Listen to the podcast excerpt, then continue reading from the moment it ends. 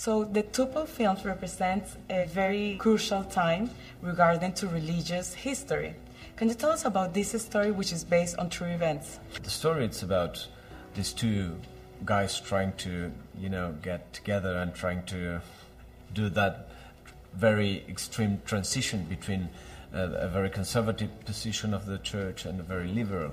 And I think the good thing in the movie is that it's this journey. It's shown with a lot of humor and a lot of humanity. You you don't see the two popes. You see like like Fernando used to say, like two uncles talking, you know, the good uncle and the bad uncle, or something Yeah. like that. Let's talk about the flashback scenes Yeah. in which you play Bergoglio as a young man. In terms of personality, how would you describe him before he became a pope? well, I think he was very, very serious, very circus, uh, like very authoritarian, very strict. Uh, the people who know him from before, they said that he never smiled. So it's someone who really changed.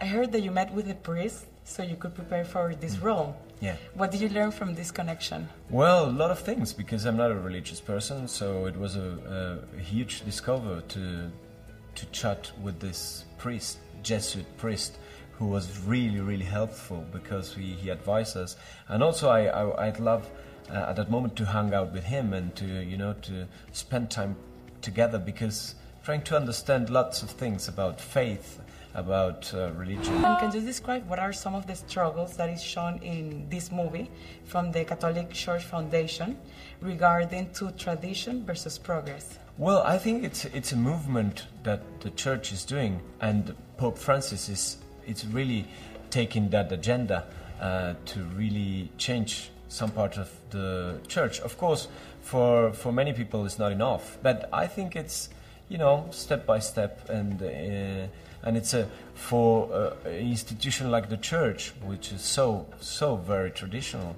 It's a very um, modern way. After making this movie, what are your thoughts about the Vatican and the Church in terms of cover ups and leadership?